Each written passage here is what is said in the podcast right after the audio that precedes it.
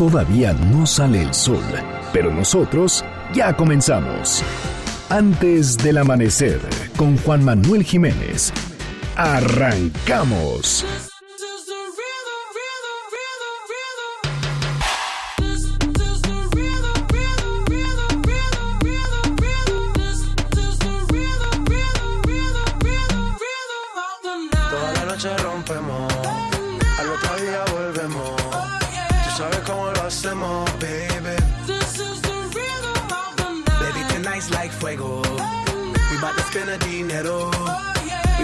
De extremo, baby.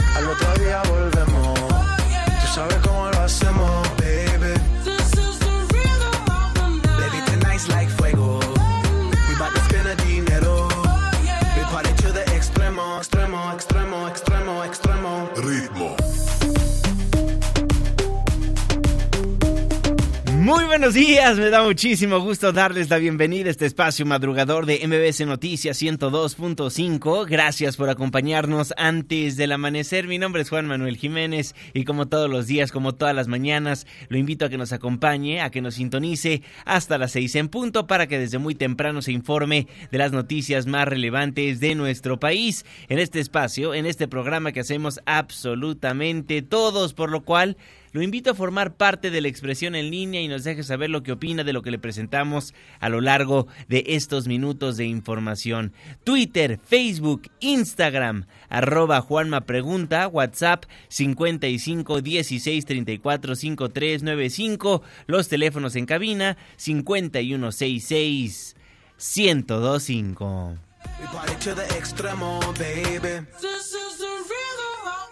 Estamos escuchando a los Black Eyed Peas en estos momentos con su canción Ritmo featuring J Balvin.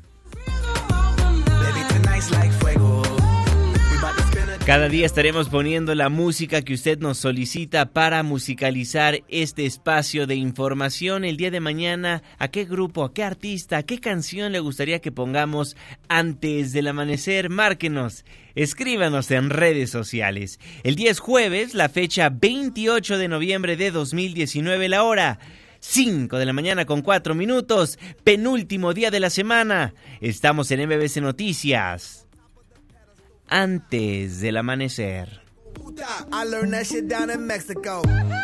The rhythm, the rebel. New and improve, I be on a new level.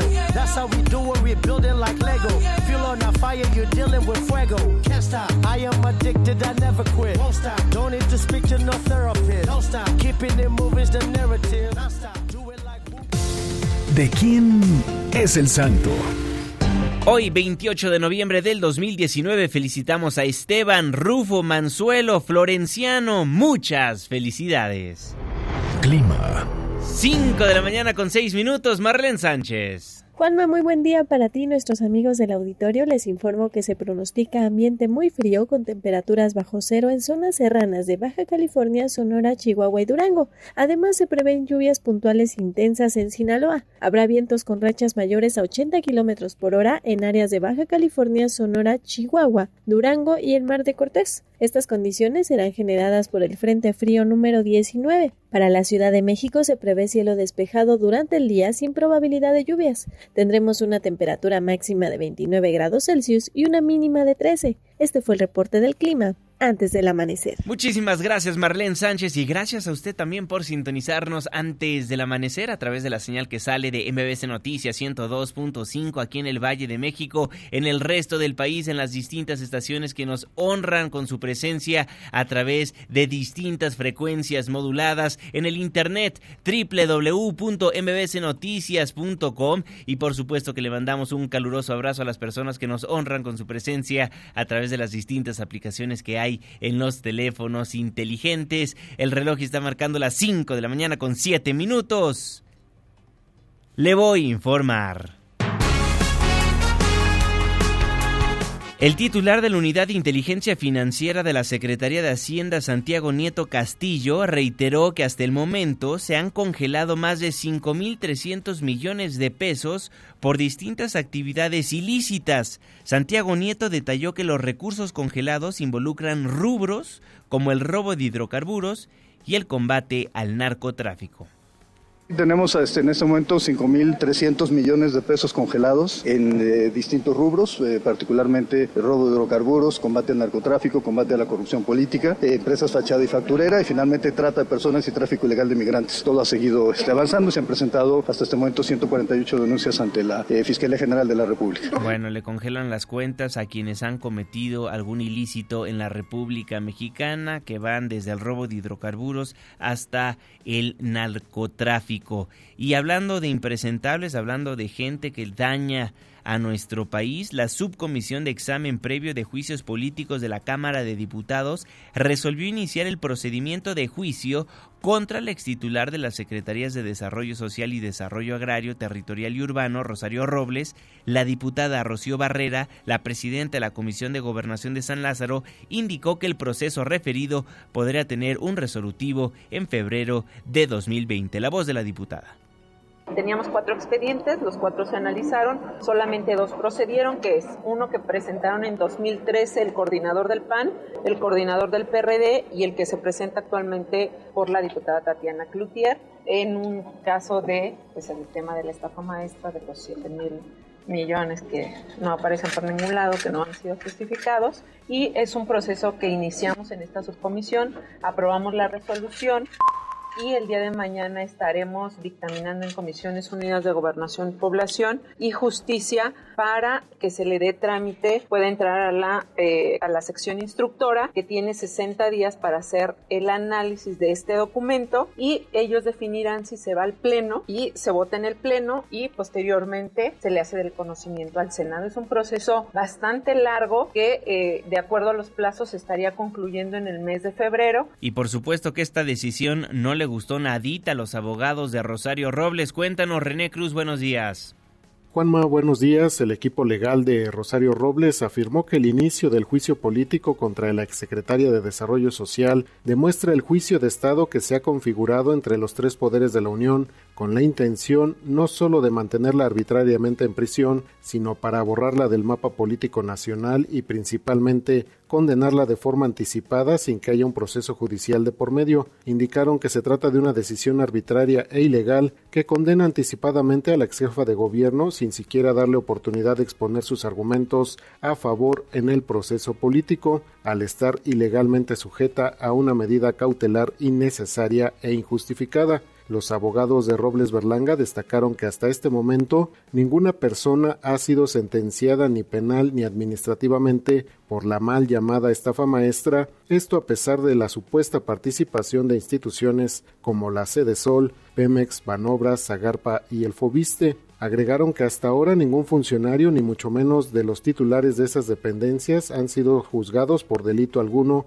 y por supuesto a ninguno de ellos se les solicitó juicio político. Finalmente, el equipo legal de Rosario Robles reprochó que los diputados decidieran iniciar el juicio político contra su cliente y, sin embargo, postergaron el juicio contra los legisladores que aprobaron la ampliación del plazo de gobierno de Jaime Bonilla en Baja California, lo que sí es una flagrante violación a la constitución política. Juanma, el reporte que tenemos. Muy buenos días. Muy buenos días, René Cruz. Gracias por la información. El equipo legal de Rosario Robles calificó como arbitraria e ilegal la decisión de la Cámara de Diputados de iniciar este juicio político contra su cliente, contra la exsecretaria de Estado Rosario Robles Berlanga. Son las 5 de la mañana con 11 minutos.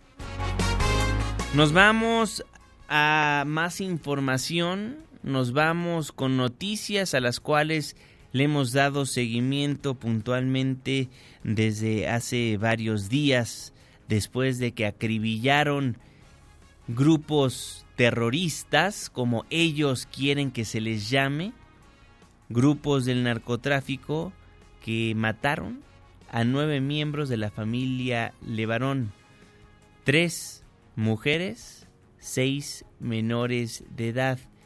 En ese grupo había bebés, gemelos, de apenas ocho meses.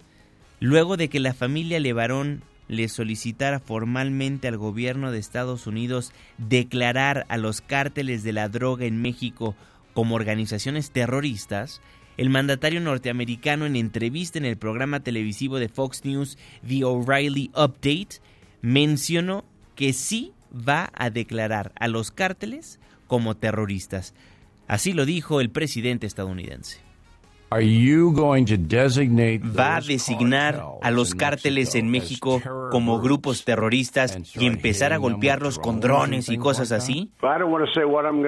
No quiero decir lo que haré, pero los cárteles serán designados. No quiero decir lo que haré. Ya le ofrecí ayuda a México. Me agrada mucho el presidente. En realidad me llevo mucho mejor con este presidente, mucho, mucho mejor que con el anterior. En teoría, este presidente tiene tendencia socialistas, pero creo que es muy buen hombre. Le ofrecí que nos dejara entrar a México para limpiar todo. Hasta el momento ha rechazado la oferta, pero en algún punto algo tiene que hacerse.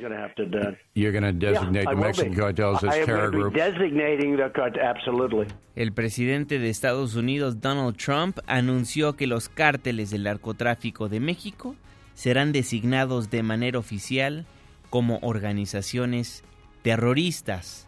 Por su parte, el presidente de México, Andrés Manuel López Obrador, se limitó a decir lo siguiente. No es un buen día para la confrontación política, es el Día de Gracia, desearles felicidad y para que no se vaya a decir que no quise tratar el tema, el secretario de Relaciones Exteriores, Marcelo Ebrard, tiene instrucciones de atender este asunto y seguramente les va a informar cuando él lo considere. En mi caso, no quiero polemizar este día y mañana. Solo decir cooperación, sí, intervencionismo, no. Cooperación, sí, intervencionismo, no, enfatizó brevemente el presidente López Obrador luego de que su homólogo estadounidense asegurara que se va a clasificar a los cárteles de la droga mexicanos como grupos terroristas. En tanto, el secretario de Seguridad y Protección Ciudadana, Alfonso Durazo, aseguró que ningún enfoque intervencionista puede ser útil en materia de combate a la inseguridad. Yo lo que puedo decir es que ningún enfoque intervencionista puede ser útil en materia de combate a la inseguridad, particularmente al combate del crimen organizado transnacional que involucra a México y a Estados Unidos. El funcionario federal aseveró que en dos años se habrá duplicado el despliegue de la Guardia Nacional en Sonora, por lo que ya se estará en condiciones para hablarle de tú a tú al crimen organizado. En dos años más estaremos en posibilidades de duplicar el despliegue que actualmente tiene la Guardia en el estado de Guerrero. Y en ese momento tendremos una capacidad suficiente para hablar de tú a tú, para enfrentar al crimen organizado. Por su parte, la secretaria de Gobernación Olga Sánchez Cordero, la encargada de la política interna del país, aseguró que esta cuestión está en manos de la Secretaría de Relaciones Exteriores y es su titular, Marcelo Ebrard, quien debe hablar sobre el tema. Directamente a la Secretaría de Relaciones Exteriores.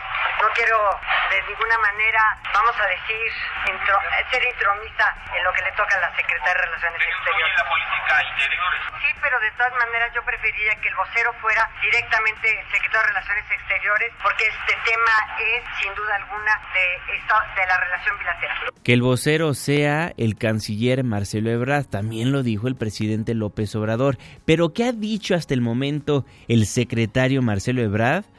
Pues no mucho solo se ha expresado a través de las redes sociales. El día de ayer a las 9.23 publicó en Twitter ya en comunicación con el gobierno de Estados Unidos. Haremos diplomacia de unidad nacional para defender soberanía y decisiones propias. Saldremos adelante. Les informo avances. Lo que publica el canciller Marcelo Ebrard y es el único, el único post, el único mensaje que ha subido a las plataformas digitales, no ha ofrecido una conferencia de prensa al respecto, pero estaremos al pendiente de lo que vaya a decir el canciller Marcelo Ebrard, el secretario de Relaciones Exteriores. En tanto, el presidente de la Comisión de Relaciones Exteriores del Senado, Héctor Vasconcelos, consideró desafortunado el anuncio del presidente de los Estados Unidos en el sentido de que se designara como terroristas a los cárteles mexicanos de la droga. El senador destacó que las organizaciones criminales no pueden ser consideradas terroristas ya que no tienen un componente ideológico, sino que solo buscan la maximización de sus ganancias. Me parece que es muy desafortunado que surja la idea de declarar como terroristas a los cárteles mexicanos, eh, ¿no? Yo no creo que tengan un programa ideológico eh, o ideológico religioso, ni mucho menos. Ellos tienen como único objetivo la maximización de sus ganancias. Se trata de un negocio, el de los criminales. En el caso de organizaciones terroristas, insisto, hay un componente ideológico que no veo para nada en las organizaciones criminales. No obstante, el senador por el PAN, Damián Cepeda, aseguró que las acciones que llevan a cabo muchos grupos criminales en nuestro país encuadran en el concepto de terrorismo, que incluso está contemplado en el Código Penal. Nunca vamos a estar a favor de que intervenga militarmente un país ajeno a México. Nunca. Pero segundo, de que la conducta que llevan a cabo el crimen califica como terrorismo, eso es una respuesta sin duda sí. No solo en Estados Unidos, también en México. Y los invito a que lean el artículo 139 del Código Penal Federal. Esa es la verdad. Tercero, tiene que asumir su responsabilidad el gobierno porque es autogenerado. Por la percepción que hay de que se bajó las manos y que no se está combatiendo el crimen. Y en la Cámara de Diputados, legisladores de Morena, del PRI y del PRD coincidieron en rechazar tajantemente las intenciones del presidente de Estados Unidos de intervenir en México con el pretexto de declarar a los cárteles del narcotráfico como organizaciones terroristas, lo que se vivió en la Cámara Baja. Operan como organizaciones de carácter internacional. No tienen ninguna motivación ni política, religiosa, social o ideológica. Por lo tanto, no pueden ser consideradas como organizaciones terroristas, aunque sí son parte del crimen transnacional. En la Convención de Palermo, de la que México forma parte, se establece la necesidad de considerar los cárteles como parte del crimen internacional. Nosotros como México no admitiríamos bajo ninguna circunstancia ningún tipo de intervención de Estados Unidos en nuestro país que implicara pérdida de soberanía. Desde luego que sí debe haber acciones conjuntas, cooperación entre los dos países para desarticular al crimen organizado, como por ejemplo desmantelar sus cuentas bancarias, detener el flujo de armas ilegales al crimen organizado, en todo eso, Donald Trump sí nos puede ayudar mucho. Miren, los narcotraficantes son terroristas. En muchas de sus acciones generan eso, terror a toda la comunidad. Y para lograr su cometido de infringir la ley, meten miedo en la comunidad. Eso es indudable. Lo que no es aceptable es que se trate de interferir en nuestro país violando nuestra soberanía. Bueno, así lo que dan a conocer en la Cámara de Diputados, tanto legisladores de Morena como del PRI, como del Sol Azteca, coincidieron en rechazar tajantemente las intenciones del presidente estadounidense Donald Trump en intervenir en México con el pretexto de declarar a los cárteles del narcotráfico como organizaciones terroristas. Ahí tiene la postura de la Cámara Baja, de la Cámara Alta y del gobierno federal. Pero ¿qué dijo la Comisión Nacional de los Derechos Humanos? Cuéntanos, René Cruz, buenos días. Juanma, muy buenos días. Tras los señalamientos que hizo el presidente de Estados Unidos, Donald Trump, la Comisión Nacional de los Derechos Humanos alertó sobre la gravedad que implican las declaraciones unilaterales de lucha contra el terrorismo, las cuales pueden ser tan perjudiciales como ese fenómeno delictivo, ya que atentan contra las relaciones de cooperación y amistad entre naciones indicó que este tipo de discursos pueden generar estigmatizaciones, discriminación y segregación de personas y grupos, propiciando xenofobia, rechazo y discursos de odio contra personas, afectando sus derechos fundamentales en razón de su nacionalidad, lo que puede traducirse en persecución, condena a priori y actos de difícil o imposible reparación, además de que se incumplen acuerdos y tratados bilaterales e internacionales. La CNDH subrayó que la lucha contra el terrorismo es un asunto de cooperación internacional que debe basarse en acuerdos bilaterales e internacionales y en el respeto irrestricto a los derechos humanos y a la dignidad de las personas y no puede ni debe vincularse con alguna religión, nacionalidad, civilización o grupo étnico. Juanma, el reporte que tengo, muy buenos días. Buenos días, René. Así las reacciones en nuestro país luego de que el presidente de Estados Unidos anunciara que los cárteles del narcotráfico de México serán designados de manera oficial como organizaciones terroristas. Pero, ¿qué están manejando en Estados Unidos? ¿Cómo está haciendo noticia en aquel país lo que declaró Donald Trump? ¿Qué dice la prensa norteamericana después de estas declaraciones de su presidente? ¿Cómo ven la postura de López Obrador? Lo desmenuzamos con Maru de Aragón. Hola Juan Manuel, buen día a ti y a quienes nos escuchan. You're going to designate the Mexican cartels as terror groups. designating the cartel, absolutely. Juanma, los grandes medios de comunicación de Estados Unidos están dedicando importantes espacios al análisis de la decisión del presidente Donald Trump de designar a los cárteles de la droga de México como organizaciones terroristas. Algunos de ellos señalan que la tibieza del presidente de México, Andrés Manuel López Obrador, ante el enorme reto que representa el narcotráfico, ha llevado a Trump a tomar esta decisión que venía sopesando desde marzo pasado. Sin embargo, hasta los medios más conservadores advierten que esta designación es tanto innecesaria como potencialmente peligrosa. Por ejemplo, la revista The American Conservative, muy crítica con la política intervencionista de George W. Bush, señala que con esta declaración de Trump se continúa con la mala costumbre de calificar a cualquier problema como terrorismo. En este caso, dice, podría conducir a una mayor militarización en una guerra de por sí fallida y a dejar de contar con la cooperación de México. Daniel Larrison, autor del artículo, enfatiza que con estas declaraciones Trump pretende asusar a sus partidarios sin pensar en las consecuencias. Y Juanma, este es el punto que quiero comentar. Trump ha hecho este sorpresivo anuncio en plena campaña electoral y a unos días de que el proceso de su juicio político entre en una nueva fase. El próximo miércoles 4 de diciembre se celebrará la primera audiencia en el Comité Judicial de la Cámara Baja. En este comité se analizarán los cargos que se presentarán contra Trump abuso de poder, soborno y extorsión. Hasta ahora todas las audiencias se habían realizado en el Comité de Inteligencia. Se espera que el juicio comience en enero próximo. En el actual ambiente político, dicen los expertos en inteligencia, Trump sacará todo el provecho que pueda de este tema. Hace unos días encargó a su yerno, Jared Kushner, supervisar la construcción del muro en la frontera.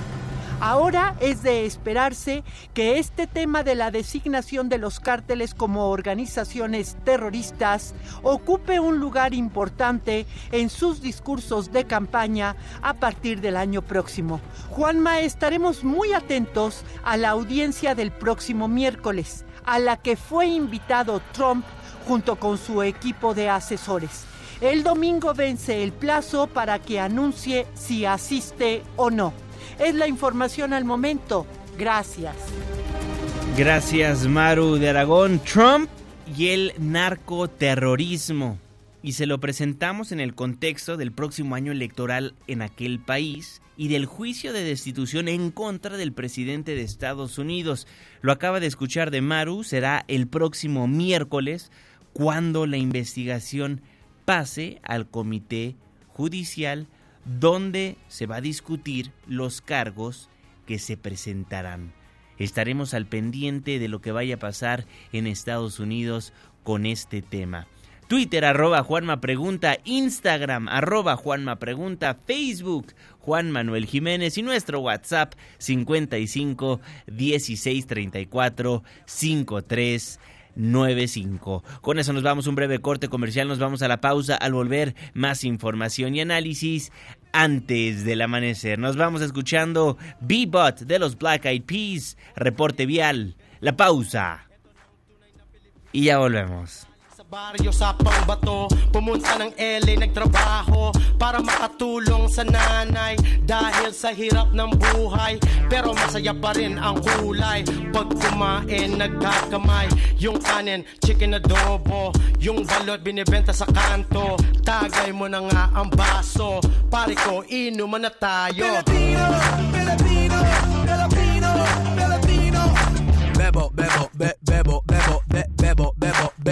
Bebo, bebo, be, bebo, bebo, be, bebo, bebo, be Bebo, bebo, be, bebo, bebo, be, bebo, bebo, be Antes del amanecer, con Juan Manuel Jiménez. Juan Manuel Jiménez. Continuamos.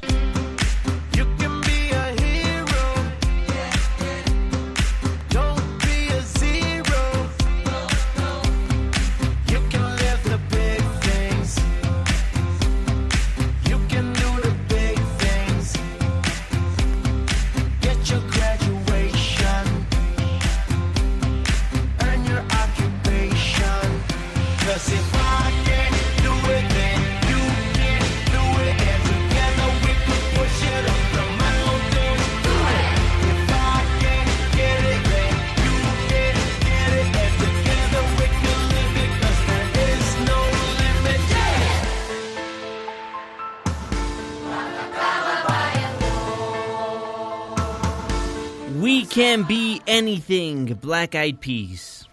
I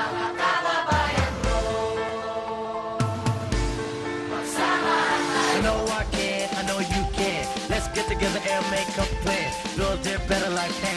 Estamos de vuelta en MBC Noticias. Gracias por madrugar con nosotros. Yo soy Juan Manuel Jiménez y me da gusto nuevamente darle la bienvenida a este espacio del 102.5. Le recuerdo que nos escuchamos de las 5 hasta las 6 de la mañana de lunes a viernes. Forme parte de la expresión en línea Instagram arroba Juanma Pregunta, Facebook Juan Manuel Jiménez. Y nos puede marcar, por supuesto que también a nuestros teléfonos aquí en el estudio 5166-1025. Tres minutos después de la media, saludo con gusto al jeque de los deportes, Luis Enrique Alfonso. Muy buenos días, mi jeque. Deportes con Luis Enrique Alfonso. Mi querido Juan, amigos de antes del amanecer, vámonos con la información y tenemos que arrancar con la liguilla. Qué buen partido ayer, el de Monarcas contra León, un partido de ida y vuelta. Edison Flores fue realmente para mí uno de los hombres a seguir, el del jugador peruano de Monarcas, pero también el poderío del cuadro del, eh, del Bajío, del, eh, donde la vida no vale nada para ser específico, porque pues por ahí van. Me parece que es franco candidato a- a ganar la vuelta. Eso en el papel, pero al menos Monarcas ayer dio muestra de que tiene sangre en las venas. ¿Cuál es el tache de la actuación de ayer, Juanma? Que se suspendió el partido unos minutos porque la afición, cuando iba perdiendo Monarcas 3 a 2, no estaba contenta, entonces empezó a hacer este grito, esta manifestación que la FIFA considera homofóbica, ¿no? cuando despeja el portero, el puto, y eh, el árbitro tuvo que seguir con el protocolo, los jugadores se fueron a, a las bancas, esperar que se tranquilizaran, los, los minutos de rigor, los 10 minutos de rigor, y eso fue creo que la manchita en, todo lo que, lo que aconteció en el partido, la afición, este sector que no entiende que no se tiene que gritar y que pues pueden estar muy molestos, pero no es la manera porque perjudican a su equipo, que a la postre el parón creo que a Monarcas le benefició porque se vino el gol en tiempo de compensación, el 3 a 3 y la vuelta que va a ser el, el sábado en un partido, la verdad, muy interesante. Vamos a escuchar lo que se dijo al final del partido, las reacciones en un juego que de verdad estuvo muy bueno. Yo creo que fue un partido muy parejo, ¿no? Por momentos ellos haciendo bien las cosas en su forma de jugar, por momentos nosotros también. Y puedo, la única pela que puedo poner que eh, tres veces fuimos con el resultado a favor y no supimos sacarle provecho a ese hombre de más que teníamos. Y bueno, después eh, a través de centros, a través de, de, su forma de jugar de Morelia, nos, nos, terminan empatando al final. Nosotros hoy no fuimos contundentes a lo mejor dentro de lo, de lo que estábamos buscando, buscando venir a Morelia y, y sacar un buen resultado, y que era un buen resultado ganar. Después, bueno, si te puedes analizar fríamente, el empate tampoco es no, es, no es tan malo como se pareciera. Creo que ni con 10 dejamos de jugar, eso es, es importantísimo. Creo que la forma de, de, buscar el arco, el arco rival nos mantuvimos siempre de la misma manera que lo, venimos, que lo venimos haciendo, tratando de llegar por banda con juego asociado. Tuvimos bastantes oportunidades Bueno, ellos son muy buenos. Y el otro partido, Necaxa venció a Querétaro. Un partido de los eh, llamados eh, caballos negros del torneo, Juanma. Tanto los hidrorrayos como el, el, gallo con Espolón, que la verdad con, digamos, sin ser tan favoritos, sin no entrar en el pronóstico de lo que iba a ser a final del torneo. Ahí están, ahí están como tal y dando de qué hablar. Necaxa evidentemente por todo lo que ha hecho y pese a todo sigue siendo favorito. Bueno, los partidos de hoy. Monterrey Santos y América, el Tuchichicuilote ante los Tigres. Cambiando de tema, Juanma, 20 eh, días después de haber sido anunciado, el presidente de la República, Andrés Manuel López Obrador, acompañado de la titular de la CONADE, Ana Gabriela Guevara, entregaron el Premio Nacional del Deporte. Fueron eh, pues eh, los, ya conocidos, Alexa Moreno en la categoría no profesional, Diego López por el mejor atleta paralímpico, Alfonso Victoria como entrenador, César Valenzuela de gimnasia artística como juez, Víctor Tello por su impulso al deporte y Paula Espinosa por sus 25 años de carrera. Una medalla de oro, una roseta, un diploma y un estímulo de 796 mil pesos. Se tardaron un poquito porque regularmente iba a ser el 20 de noviembre, pero bueno, finalmente ya lo entregaron. Escuchemos lo que dijo tanto el presidente de la República, eh, Andrés Manuel López Obrador, como Alexa Moreno. El hacer deporte equivale a la medicina preventiva. Además, el deporte permite el que nos comuniquemos y nos aleja de las conductas antisociales. Tenemos ahora ya un, una fuente de financiamiento que nos va a ayudar impulsar el deporte. No solo el presupuesto, el instituto para devolverle al pueblo lo robado, todo lo que se confisca a la delincuencia organizada y a la delincuencia de cuello blanco. Vamos a utilizar esos fondos para impulsar el deporte y para beneficiar a las comunidades más pobres de México. Hago gimnasia porque me gusta, entreno porque quiero, tengo yo mis objetivos, mis metas y mis sueños y entreno para eso, entonces siempre trato de no compro, o sea, sentir como cierta presión externa, sino yo sola como empujarme hacia adelante. Y siguiendo en el tema de la CONADE, Juanma, de la Comisión Nacional de Cultura Física y Deporte, pues ya instaló su unidad de género con la asesoría del Instituto Nacional de las Mujeres porque el objetivo aquí es, además de trabajar en beneficio de la inclusión y por la igualdad de condiciones entre hombres y mujeres, la unidad de género pretende que se respeten los derechos de los atletas evitando prácticas lamentables que deriven en delitos sexuales. Esto es muy importante, ¿no? Y qué bueno que se está haciendo para pues, para crear conciencia. Desafortunadamente, no te, o sea, vaya, no tendrían que existir estas unidades de género en el entendido de que el violentar a, a la mujer en todos los sentidos, pues eh, sería un acto que tendría que ser erradicado con la educación. Pero como no la hay, entonces tiene que entrar a, jugar este rol lamentable y triste porque habla de una sociedad que le falta, nos falta muchísimo todavía. Y para terminar, nada más le damos un repasón a la Champions, Juanma. Los resultados más importantes, Liverpool 1, Nápoles 1, el Chucky estuvo jugando eh, como 60 minutos, buena participación, no anotó gol y el Napoli sacó un buen resultado de eh, la cancha de Liverpool. El Ajax, Edson Álvarez jugó el segundo tiempo y ganó ante el Lille, el Ajax y pues está metido en la pelea por calificar a los octavos de final de la Champions. Y el Barcelona, 700 goles eh, de Lionel Messi, una brutalidad, 700 partidos, perdón. Fueron 623 goles los que lleva, 267 asistencias. Es, es espectacular lo de Messi.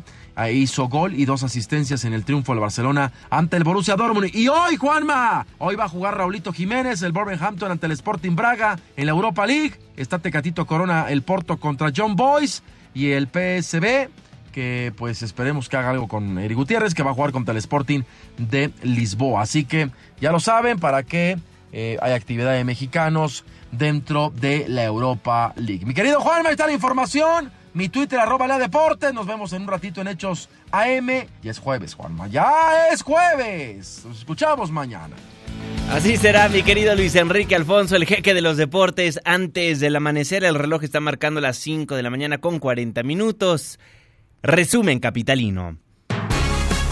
Con el objetivo de brindar cobijo y cenas calientes a las 4.300 personas que viven en situación de calle en la Ciudad de México, el gobierno de la ciudad presentó la campaña Abrigando a la Ciudad, pues durante el invierno se prevén 53 frentes fríos. Almudeno Cejo, la secretaria de Inclusión y Bienestar Social, informó que serán dos brigadas por alcaldía las que repartirán en 35 rutas 20.000 kits de guantes, bufandas, sudaderas y cobijas, así como 5.500 cenas calientes.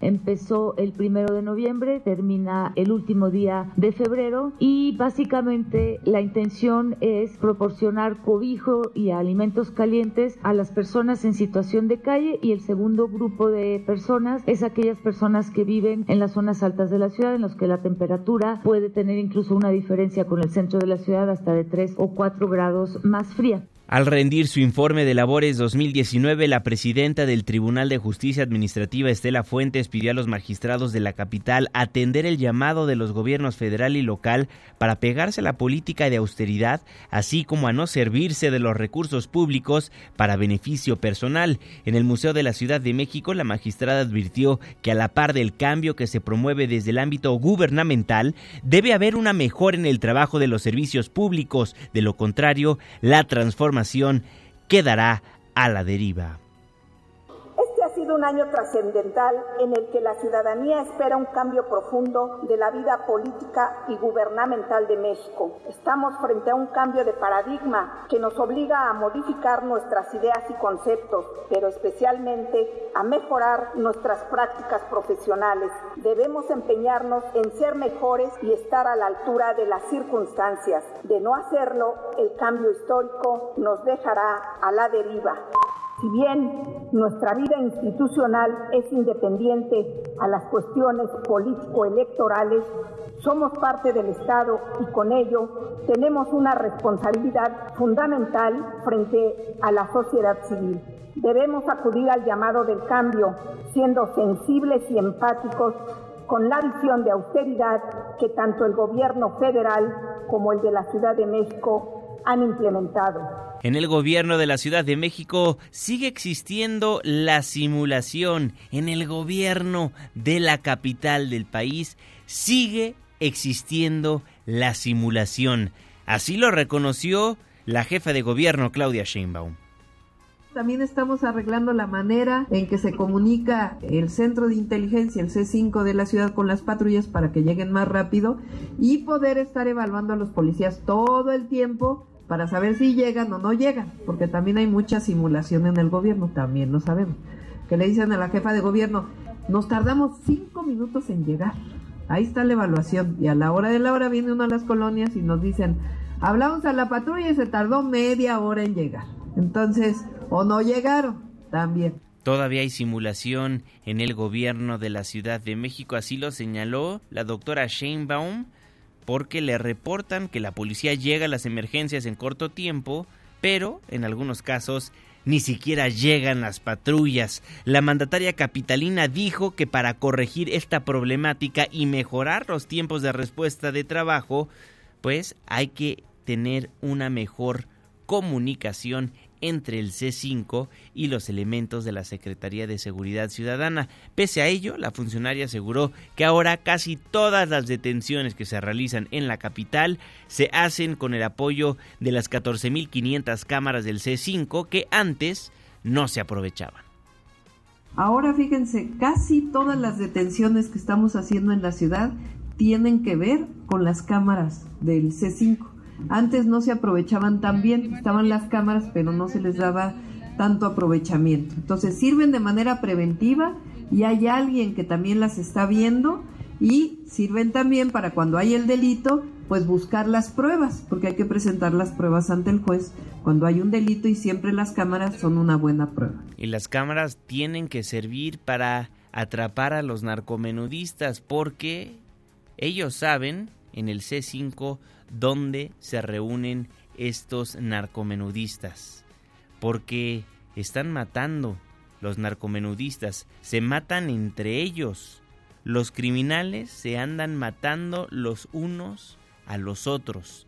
El ajuste de cuentas continúa en la Ciudad de México. Ejecutaron a otro miembro de la Unión de Tepito, Juan Carlos Alarcón. Gracias, Juanma. Buenos días. Los ajustes de cuentas entre grupos criminales que operan en la colonia Morelos, en las alcaldías Venustiano Carranza y Cuauhtémoc, cobraron otra víctima y esta ocasión las balas privaron de la vida a Enrique Giovanni Rosales, alias el Chucky, identificado como integrante de la Unión de Tepito. Fue acribillado a bordo de una camioneta Jeep Grand Cherokee color negro con placas de circulación 557XWN, la cual fue interceptada en las calles de Ojalateros y Herreros, donde los tripulantes de una motocicleta FZ roja le cerraron el paso y le dispararon en al menos 10 ocasiones sin darle tiempo de escapar. En una pronta respuesta, elementos de la Secretaría de Seguridad Ciudadana desplegaron un operativo que culminó con la captura de los responsables del ataque. De acuerdo con las investigaciones, el Chucky trabajaba para el Uriel, otro miembro de la Unión Criminal de la Unión de Tepito bajo la tutela de Alberto alias el Elvis, quien predomina en actividades ilícitas en la colonia centro. Los sospechosos, Yael, Isaac, Joshua y Aldo, fueron detenidos en una vecindad de la calle Hortelanos, aunque al momento de la revisión no les detectaron ningún arma de fuego. Dichas personas quedaron a disposición de la gente del Ministerio Público, de la Fiscalía Central de Homicidios, de la Procuraduría Capitalina. Hasta aquí la información. Muchísimas gracias Juan Carlos Alarcón y gracias a usted también por hacernos el favor de sintonizarnos antes del amanecer a través del 102.5 de su frecuencia modulada en este 28, 28 de noviembre de 2019. Fíjese que un día como hoy, pero de 1911, Emiliano Zapata proclamaba el Plan de Ayala, el cual reivindicaba los derechos de los campesinos. Su lema lo conoce bien. Reforma, libertad justicia y ley. Con eso nos vamos a un breve corte comercial, nos vamos a la pausa. Al volver platicaremos de la economía mexicana. Le daremos a conocer lo que publicó el Banco de México el día de ayer. Baja la expectativa de crecimiento Banjico. La estimación para 2019 de 0.2% a menos punto dos. Y para el 2020 tampoco está muy bien que digamos el pronóstico del Banco de México. El crecimiento lo prevén en punto ciento a 1.8 y aumenta el desempleo. Le damos las cifras, le damos la información en unos momentos más. Por lo pronto, forme parte de la expresión en línea. Twitter, arroba Juanma Pregunta, Facebook, Juan Manuel Jiménez y nuestro WhatsApp 55 16 34 53 95. Estamos escuchando The APL Song, después el reporte vial, luego la pausa y ya volvemos. Listen closely, oh, I got a story to tell. A version of my ghetto where life felt for real. Some would call it hell, but to me it was heaven. God gave me the grace, amazing ways of living. How would you feel if you had to catch a meal, build a hut to live and to eat and chill in? Having to pump the water out of the ground and the way we put it. Antes del amanecer, con Juan Manuel Jiménez. Con Juan Manuel Jiménez. Continuamos.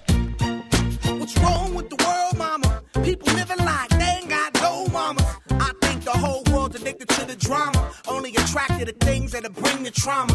Overseas, yeah, we trying to stop terrorism. But we still got terrorists here living in the USA, the big CIA.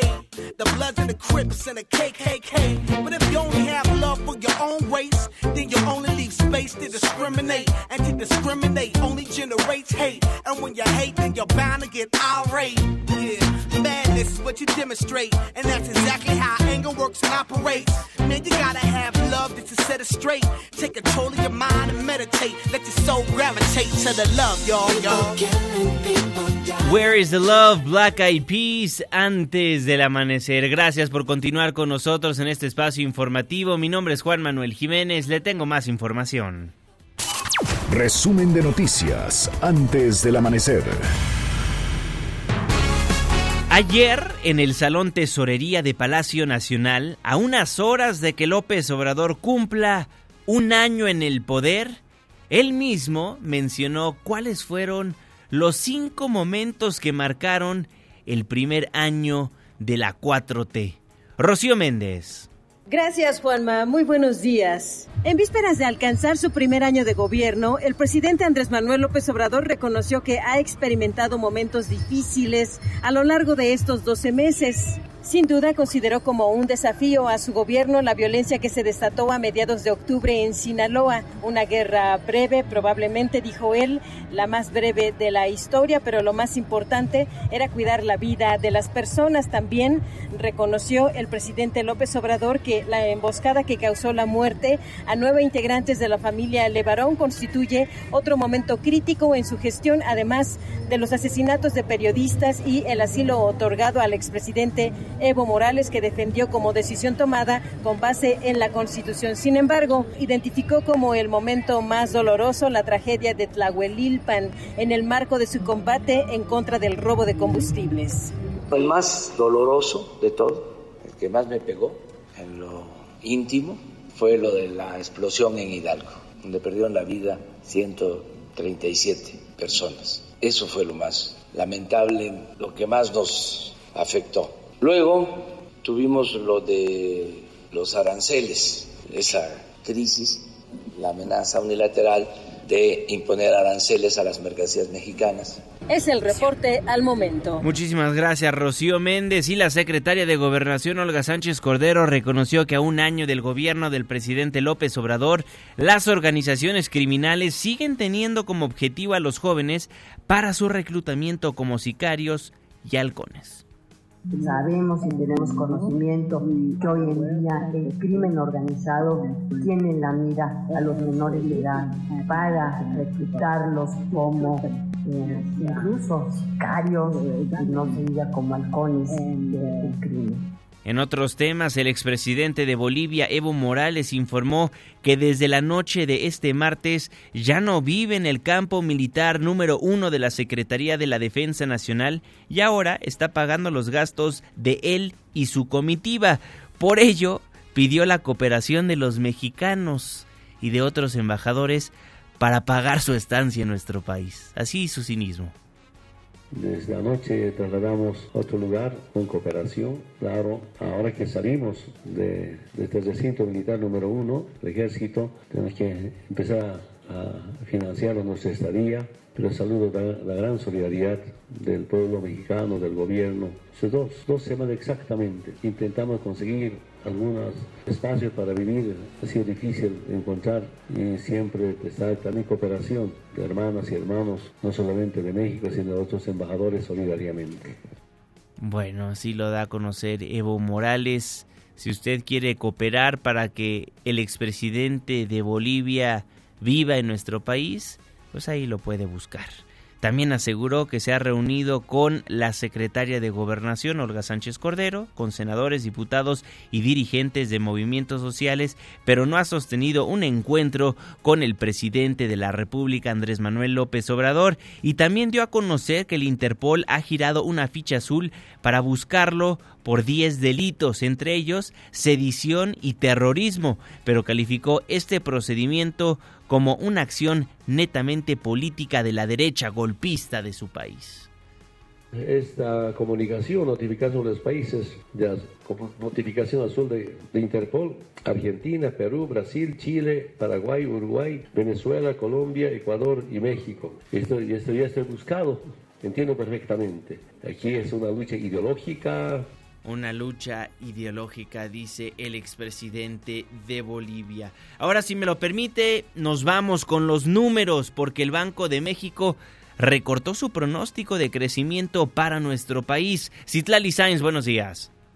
Hola Juanma, buenos días a ti también a nuestros amigos del auditorio. Tras afirmar que la economía mexicana no se encuentra en recesión, el Banco de México anunció un recorte a su estimación del Producto Interno Bruto, lo colocó en el margen bajo en el terreno negativo. El nuevo intervalo se ubica de menos 0.2 a 0.2% al cierre del 2019. Alejandro Díaz de León, gobernador del Banco de México, también anunció que redujo la proyección para la economía en 2020 de 1.5 y 2.5% que se encontraba en el reporte previo a un intervalo de 0.8 y 1.8%. Pero vamos a escuchar lo que dijo el gobernador del Banco Central. Eso implica que el intervalo para este año que teníamos de 0.2% a 0.7% se revisa a 1 menos 0.2 a 0.2 para el año siguiente, que era de 1.5 a 2.5, se revisa a 1 de 0.8 a 1.8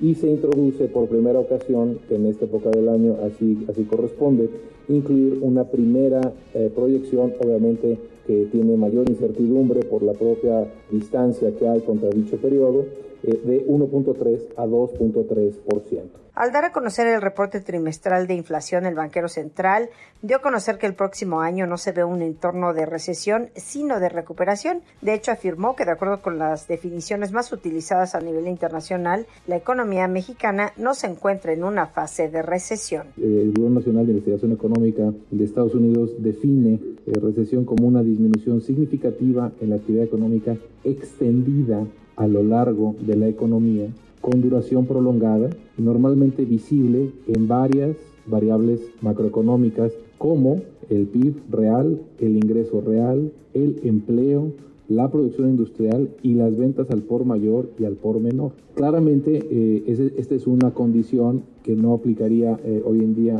a, la economía mexicana. Díaz de León reconoció que las declaraciones del presidente de Estados Unidos sobre narcotráfico y terrorismo podrían generar incertidumbre, sin embargo, dijo que es claro que se dan en un entorno político electoral. Juanma es mi reporte, buenos días. Buenos días, Itlali. Tras afirmar que la economía mexicana no se encuentra en recesión, el Banco de México recortó su estimación del PIB y lo colocó en el margen bajo, en el terreno negativo, ya que lo ubica en un intervalo de menos 0.2 a 0.2% al cierre del 2019. O sea, la media ahí sería que no hay crecimiento, o sea, un 0 0%. Son las 5 de la mañana con 58 minutos. El INEGI informó que durante el mes de octubre la tasa de desocupación a nivel nacional fue de 3.6% de la población económicamente activa a nivel nacional, proporción mayor a la del mes pasado. Es decir, aumenta el desempleo en un 3.6%. 0.1% más que en septiembre de 2019 y 0.4% más que en octubre de 2018. Con eso nos vamos, con eso nos despedimos. Muchísimas gracias por habernos acompañado a lo largo de estos 60 minutos de información. Les recuerdo que este espacio, este programa, lo hacemos absolutamente todos. Facebook, Juan Manuel Jiménez, Instagram, arroba Juanma Pregunta y nuestro WhatsApp 55 16 34 53 95. Dejamos el 102.5, pero pero nos escuchamos en el 104.9 en Exa FM. Le tengo un resumen de noticias cada hora a la hora hasta las 10 de la mañana y después nos vemos en la televisión en punto de las 7 de la noche en tu ciudad en tiempo real a través de la pantalla de ADN 40, el canal informativo más visto de México y el día de hoy también en tu mundo en tiempo real a las 11 de la mañana en sustitución de una compañera. A nombre de este gran equipo de trabajo se despide de ustedes su servidor y amigo Juan Manuel Jiménez. Que pase un extraordinario jueves. Ya casi sale el sol. Nos escuchamos mañana en punto de las 5, antes del amanecer.